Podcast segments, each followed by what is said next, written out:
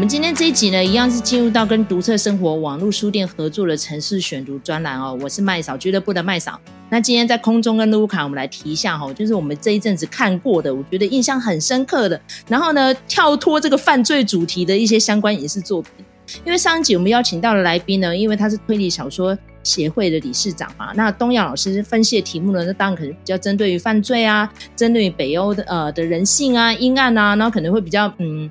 不能说负面呐，但是就可能比较阴暗那一面的一个面相哈。所以，我们今天呢，给最阳光灿烂、喜欢所有的影视作品里面都是好人的卢卡哦，我们来提一下，就是撇除这些比较负面的题材，有没有比较正面乐观的作品可以推荐给我们的听众朋友们？我先讲一部，就是《爱情不设限》。其实呢，这一部呢，在以前我们就已经推荐过了哈。那个应该是在二零二二年年底的那个年度推荐里头。但是呢，我我还是想要大推一下这个影集哈，因为虽然说呃，我的确是喜欢比较阳光，大家都是呃好人的影集哦。可是这部呢，它是一个不简单的影集，就是说呃你。可能看起来啊、因为它叫爱情不设限嘛，哈，那那个你可能会觉得说，哎，这就是一个爱情的东西，但是其实它里头讲了很多东西，它的这个英文名字叫做。爱与安纳奇，哈，安纳奇就是那个无政府主义的那个字，哈。那其实为什么会取这个名字呢？就是因为呃，这个主角啊，这个女生，哈，她是一个呃出版社的主管级的人物，哈。那她要去一个呃传统的小出版社，要帮他们做数位化的这件事情，哈，可能从行销或者是从呃文本各方面的都要去电子化这样子。那他像这样子的人呢，其实他本来也是有创作的梦想的哈，但是呢，他这个但是还是投入到现实生活中，比如说他就是嫁给这个呃广告导演啊，然后有一对儿女啊，看起来好像呃生活过得还蛮平稳跟幸福的啊，哦，那但是呢，问题是说，诶，他的呃内心里头还是有一点小叛逆哈，然后想要跳脱。一般的普通的生活这样子，常常规这样子哈。那他小时候啊，曾经自己哦画了一本小书，就叫做《爱与安娜奇》，其实就是这个影集的名字哈。然后它是一个什么样的故事呢？就是在讲说，呃，我从一个小小的种子，然后慢慢长大，慢慢长大，然后到最后哦，变成一座森林。哦，这样子其实那是一个很简单的概念，然后其实你也不太清楚这到底在说什么。不过这个故事就是一直埋藏在这个主角的心里哈。那像这样子的一个他希望有所不同的人，可是他呢，等于是也是被困在这个生活常规里头。那他就遇到了，好，在他们的这个办公室里头遇到了一个来打工的年轻人，然后他就其实就是修电脑的工程师。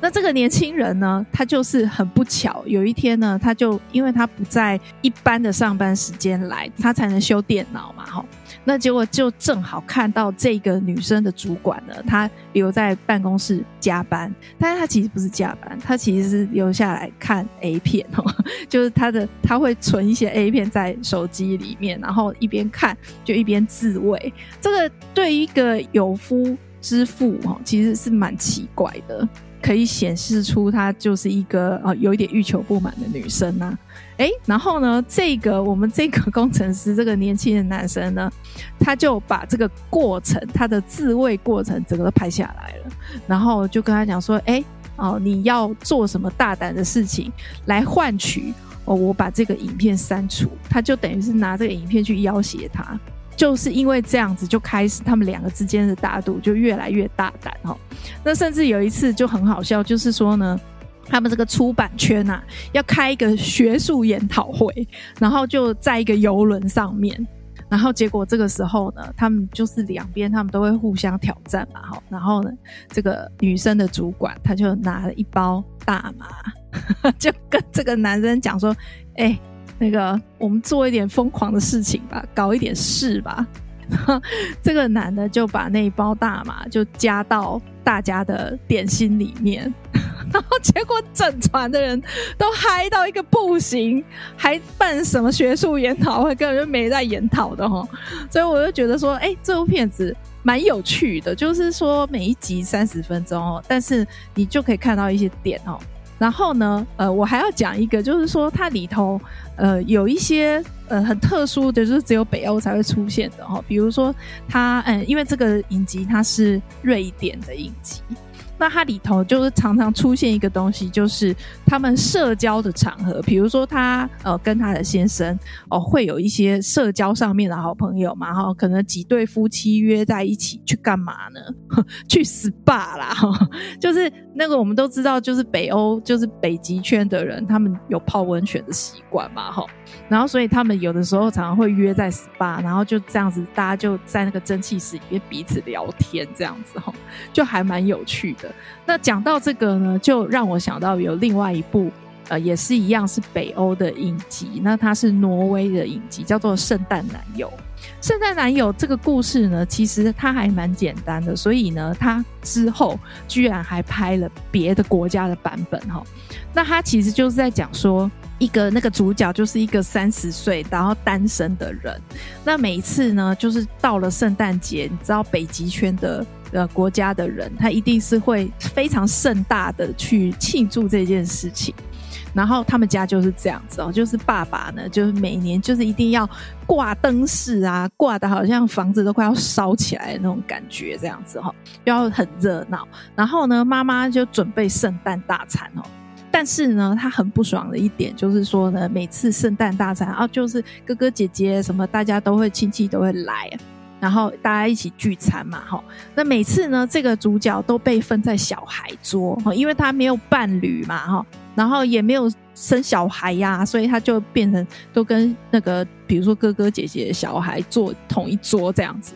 然后有一次他就受不了了，哈，他就那个在圣诞节之前就跟他妈妈讲说：“你今年不要再把我放在小孩桌了，你不要再讲那个叫我找男朋友的事情了，我已经有男朋友了。”然后他爸妈妈当然是很开心啊，哦，有男朋友，赶快那个圣诞节的时候赶快就带来聚餐。然后他这下就觉得说惨了，怎么办呢？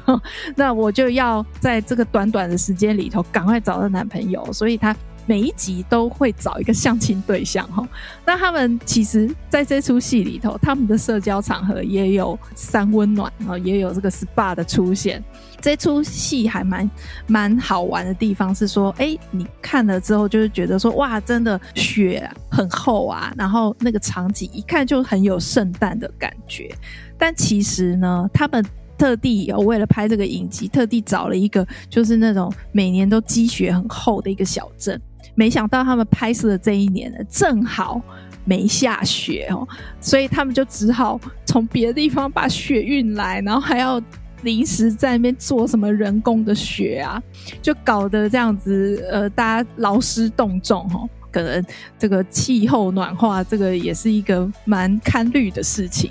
那这个圣诞男友呢，我觉得蛮好看，也蛮轻松的。嗯，因为他必须要快速的相亲嘛，所以几乎每一集都会出现一个很，帅的哈，各种不同类型的北欧男性哈。那甚至呢，那个像麦嫂之前有看这个《流沙行》嘛哈，《流沙行》里面的那个男生呢，他在这里头也演了一个还也算是吃重的角色，是其中一个相亲的，也不算相亲，就算是交往对象这样子。还蛮有趣，蛮好看的，就是像这种配饭的时候啊，就还蛮值得看的啦。那而且我觉得北欧的东西，它不会说真的很阳光到哪里去。那但是呢，它会是一个比较诙谐的笔调，也不是说不深刻。我觉得它还是会带到一些比较深刻的议题。比如说，像是那个那个爱情不设限，他就是到最后有带出真的很有点黑暗的那一种个人的思考啦，哦，就是关于自己的生命的走向啊等等的哈，那关于幸福的一些想法，所以我觉得呃，就是在轻松之余哈，那也可以有一些思索的话题，我觉得这个是我看的这些北欧影集，我觉得还不错的一点，这样子。好，那再来就是进入到麦嫂推荐阶段哈。其实如果讲到北欧几国的首都哈，大家应该最熟悉的就是斯德哥尔摩，就是因为它有斯德哥尔摩症候群哈。那一般其实如果现在来考卢卡哈，那丹麦的首府是什么？哥本哈根吗？丹麦哥本哈根好。那冰岛呢？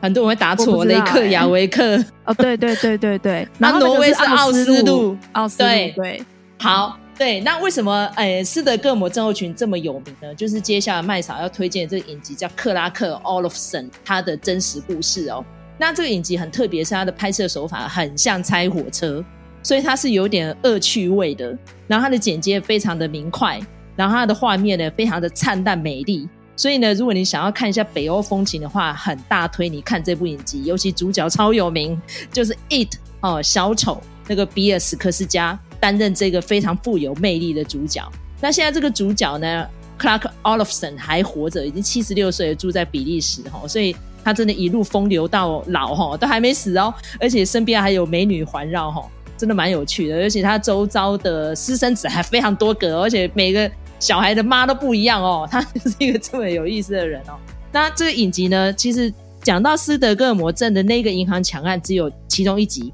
其他都是在讲他欧罗伯贼的一生这样子哈。那他从出生的时候呢，就是一个非常荒诞的妙剧，就是他的父母喝醉酒一夜情就把他搞出来了哈。然后他一出生呢，他说他不要做龙凤，他要做人中之狼，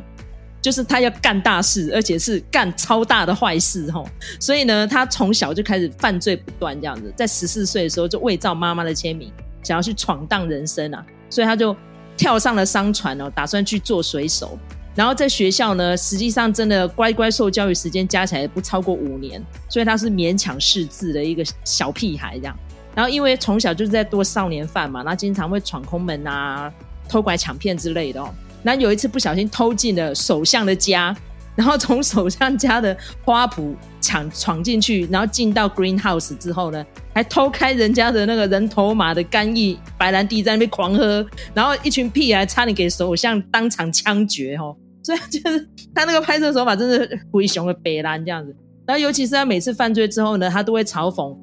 狱政当局啊，或是法官，他认为我就是个超级巨星，我是个 rock star，所以我不可能被你们关太久。所以他说他一生中呢，只要进去监狱呢，就是想尽办法要逃狱。然后，而且他那时候在短短的二十四年的岁月之中，他说他逃狱了十七次，就是有这么恐怖的一个小家伙这样子哈。然后他在二十一岁的时候呢，有一次也是靠着偷拐抢骗呢，骗进一个富豪的家里面，而且还吃了母女洞。好，讲到这边大家就懂了哈，因为我们是 podcast 不会被消音的哈，所以这个母女洞呢，就让母女两个呢对他就是爱到欲罢不能，甚至于人都还在坐牢哦，这女儿就决定要嫁给他，就是趁着探亲的时候，我不知道为什么没有正式结婚可以探亲，可能这是北欧比较开放吧，这样不是合法配偶可以这样哈，然后最后他就是借由跟这个女孩子订婚的名义哦，所以就请假出狱，大家知道出狱就会演变成什么？逃狱，对，他就不知道为什么还可以上飞机哦，真的超诡异的，就跑去西班牙了哦，然后还跟一个勃朗明哥舞者呢就互上了这样子哈，然后但是没想到还是不小心上报了这样，因为他那时候已经是非常知名的少年犯了，因为他在偷拐抢骗的过程当中，他的同伙杀了一个警察，然后就上了报纸头条。结果刚刚前面讲那个母女洞，看到他上了头条，知道他是骗子，还是甘愿跟他结亲家呢？哈，然后结果呢，他为什么有办法跑去西班牙？就是他根本没有赴那个婚宴，他就跑掉了。跑掉之后呢，被逮回去之后呢，诶，他又不好好的安分守己，又继续偷拐抢骗。所以整部影集在干嘛呢？第一，他有一点美化浪漫的他的犯罪行为，但是第二呢，他也有探讨到真正的斯德哥尔摩症候群那一个案件发生的当事人们。他们各自的心态是怎样？那当然呢，我们其实知道这个案子呢已经很多年了嘛，因为你看他是哪一年？一九七三年的抢案哦。那时候 Olafson 呢也才二十出头而已，还是一个非常年轻的一个犯罪家。可是问题是，为什么讲他是犯罪家？是他已经被神化了，就变成那个时候真实的抢匪呢，叫 John Clark Olson。他非常崇拜克拉克，他说他曾经在监狱里面跟克拉克有一面之缘。他觉得这个犯人呢非常 charisma，很有首相领导风格，所以他说我这次抢劫呢，就是希望当局可以把这个克拉克带出狱，然后进来银行里面，我就会弃械投降。没有想到克拉克进去银行以后就没有打算出来了，就跟这个绑匪呢叫做 Jane Eric 两个就在里面共同的劫持的银行行员四个，而且克拉克还劫持的第五个是男的哈，所以四女一男五个人质，加上克拉克跟这个 John 两个人一起被关在这个金库里面，然后当局呢真的是蛮无能的啦，束手无策，最后呢僵持到第七天哦，就是因为他们在里面。被关起来了嘛？哈，那为什么会这么凄惨？就是因为既然当局没办法处理，就是把他们锁在金库里面，让他们就诶、没水没吃的，最后就投降了哈。那投降了之后呢，克拉克是不是就安分守己的关在监狱里面？对，这次就比较安分守己一点。可是蛮有意思，就是四个抢匪啊，两个抢匪针对于这几个人质呢，他们就产生了特别情愫，甚至于其中一个人质呢，还打电话到首相府说他甘愿跟克拉克一起走。啊，所以最后就是因为这样子的 case，被当地的一个心理学家把他认定做他们其实是有一点被害者同情心态，最后就被统称为斯德哥尔摩症候群。其实，在斯德哥尔摩这案子之前呢，已经有发生过几起，都是非常知名的哦。其中一个比较有知名度的，就是《大国民》里面那个影射出来的报业大亨赫斯特，他的孙女啊叫 Patty Hearst，曾经在十九岁那一年被绑架了哈。而且是有点左翼的共和军的形态，把他绑走了。然后最后据说是被关在地下室里面，哈，也没有凌虐他哦，是用劝说的方式说，如果你不想变尸体的话，就要加入我们一起去做坏事，抢银行。那最后这个 Patty 呢就被赶鸭子上架，还给了他一支冲锋枪去干坏事，好，他上了报纸头条。那最后被捕了之后呢，Patty 还帮这群们呃绑绑他的人说话，他说他们给我的一个目标。跟一个温暖，然后他再也没有把我们当成笨蛋，这不表示我们这些有钱人的后代呢，就是一群蠢、又蠢又笨又贪婪的人。没有，他们给我们的思考的能力这样子。所以你看这影集，你有学到什么呢？其实我个人说啦，如果你要宏观来看的话，还好啦，你有点像是看我们当年那个我们讲过影集叫做《蛇货》那样子的感觉嘛，胡搞瞎搞。然后呢，好像是人命于草芥这样子。但是如果你你要说好像没有什么价值，也不会啦。其实他就告诉你，一个犯罪者的养成是可能经历过什么样人生阶段，可能父母不负责任啊，从小没有得到足够关爱，或者是他身边没有一些正常的人可以去引导他，再加上他个人就是有那个独独特的 charisma 嘛，要怎么说呢？哈，好，那个这是麦嫂要推荐的第二部作品啊，叫《克拉克》。好，再来时间交给卢卡。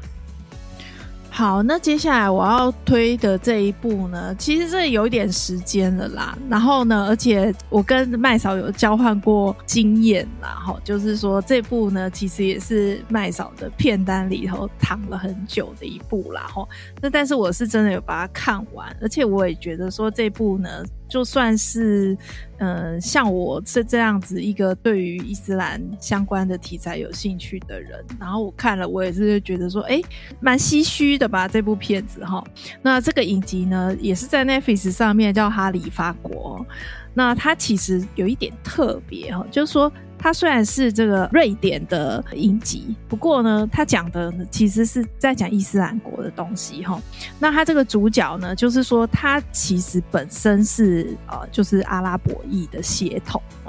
那但是呢，不过他是在瑞典出生的。然后呢，他就是因为受到这个伊斯兰国的等于是说迷惑吗？我觉得应该可以这样子讲。总之呢，她就是跟着她的伊斯兰国的老公，好，他们就是回到叙利亚去。那后来大家就知道发生什么事情嘛，然后叙利亚开战啊，等等啊，然后所以呃，情绪就是说那个整个局势非常不稳定啊。那而且她这个老公又是伊斯兰国的成员嘛，那伊斯兰国他们对待这个女眷啊，其实是有。就是那个方法是，我觉得是还蛮不人道的啦。就是说，但他们过的其实很封闭的生活，没有什么自由。那所以这个，哎、拜托，这个女生她是瑞典出生的人、欸，哎，她怎么有办法忍受这种生活呢？哦，然后而且她的老公还家暴她，所以她就觉得说不行，我一定要哈带着女儿哈，那个女儿才刚出生没多久，要逃出去这样子。那所以呢，她就她就。打了一个举报的电话，那打给谁？然后打回瑞典去哈，就是瑞典的，应该也是属于那种情报局之类的单位，就跟他讲说，哎，我人在伊斯兰国这边，然后你知道他们正在做一件事情，就是策反好瑞典境内的伊斯兰国的信徒，好，然后去发动恐攻。然后他就说：“我可以当你的内应，就跟那个接电话的情报员讲，说我可以当你的内应，可是你要帮我逃出伊斯兰国，回到瑞典。”这样子，所以是这样子一个过程。那这个接电话的人呢，她其实是一个女生。那她呢，每次她提出一些警告哦，可能是恐攻的警告或什么的，然后就是她的主管或什么都觉得说啊，你这个哪是什么情报啊？然后你不要那边大惊小怪什么，就是很对她很不重视。然后她又是女生，所以呢，就是反正有各种天花板啊，这样子。那她就觉得说，哦，有一点见猎心喜。所以他就一口答应啊，就跟这个主角讲说，没问题，好，那个你就来个当我的线人，然后我们一定要来阻止这件事情。那但是你就会看到，就是说，哎，伊斯兰国他们是透过什么样的运作方式来进行？哦，他如何的策反当地的人去做恐攻的这件事情？那除了当然除了比如说呃，透过清真寺的人脉的关系。然后，呃，这个宗教的一些用宗教的一些方式，然后吸收这些移民什么的，更令人震惊的，其实呢，他们还吸收了就是瑞典当地的少女。那这些人呢，他们可能都是在家庭得不到温暖的，那他就会觉得说啊，这个世界哈、哦，就是恨透了这个世界，然后就觉得说，呃，就那个我们一定要有一些改变。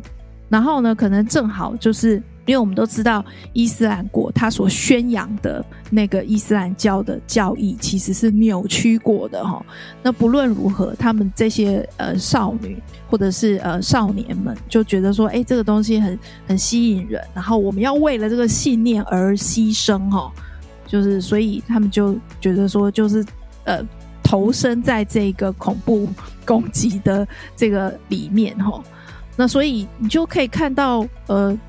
虽然呃听起来很复杂，可是呢，其实我觉得他拍的都蛮仔细、蛮详细的，就是你可以很清楚的就看到，哎，谁是什么样子的一个状况。然后他虽然说多线交杂，那他也拍得很紧凑、呃紧张哦。那又可以看出每一个不同立场的人，他内心的真正的想法，他为什么会走到这一步。其实都是有原因的，然后你也不能很呃单方面的责怪他说，啊，你为什么会糊涂到这种程度，然后被人家呃这样子的欺骗。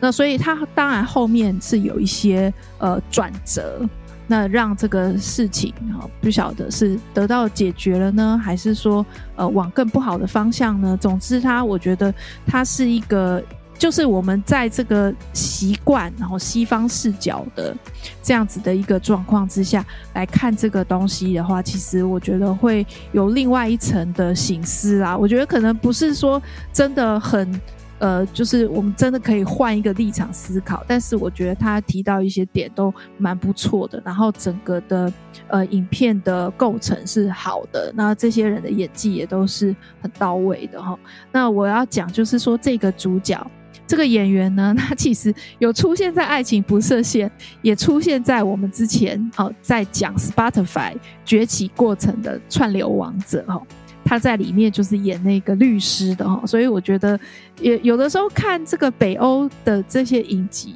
的乐趣，就是说，哎，你会看到一些重复的演员，一些呃。呃，老面孔、熟面孔，我觉得这个也是还蛮有趣的。那呃，我觉得 Netflix 的乐趣就在于此啊，就是说你可以呃，像是一个面向世界的窗口，你可以看到各个不同国家的呃，或者是区域的一些呃不同的文化背景跟他们的影视作品的一些面貌。我觉得这个都是还蛮呃可观的一些呃部分，这样子。好，这就是我们今天这一集跟大家介绍的哈，北欧一些非犯罪类的影视作品。那因为我们这个专题是跟独特生活网络书店一起合作的，我们有专属的折扣码啊。今天只要购买新书的话呢，哦，不但呢有全馆满四九九折五十元的优惠哦，用我们的折扣码还有一些特殊的奖励哈。所以呢，赶快点进资讯栏位哦，然后用麦嫂专属的折扣码来购买新书。绝对会让你有非常多的知识上的启发哦。那如果喜欢我们这集的话，请在各大收听平台给我们五星评价，或者给我们留言，小小的粮草鼓励我们继续创作。感谢大家收听，下次见，拜拜，拜拜。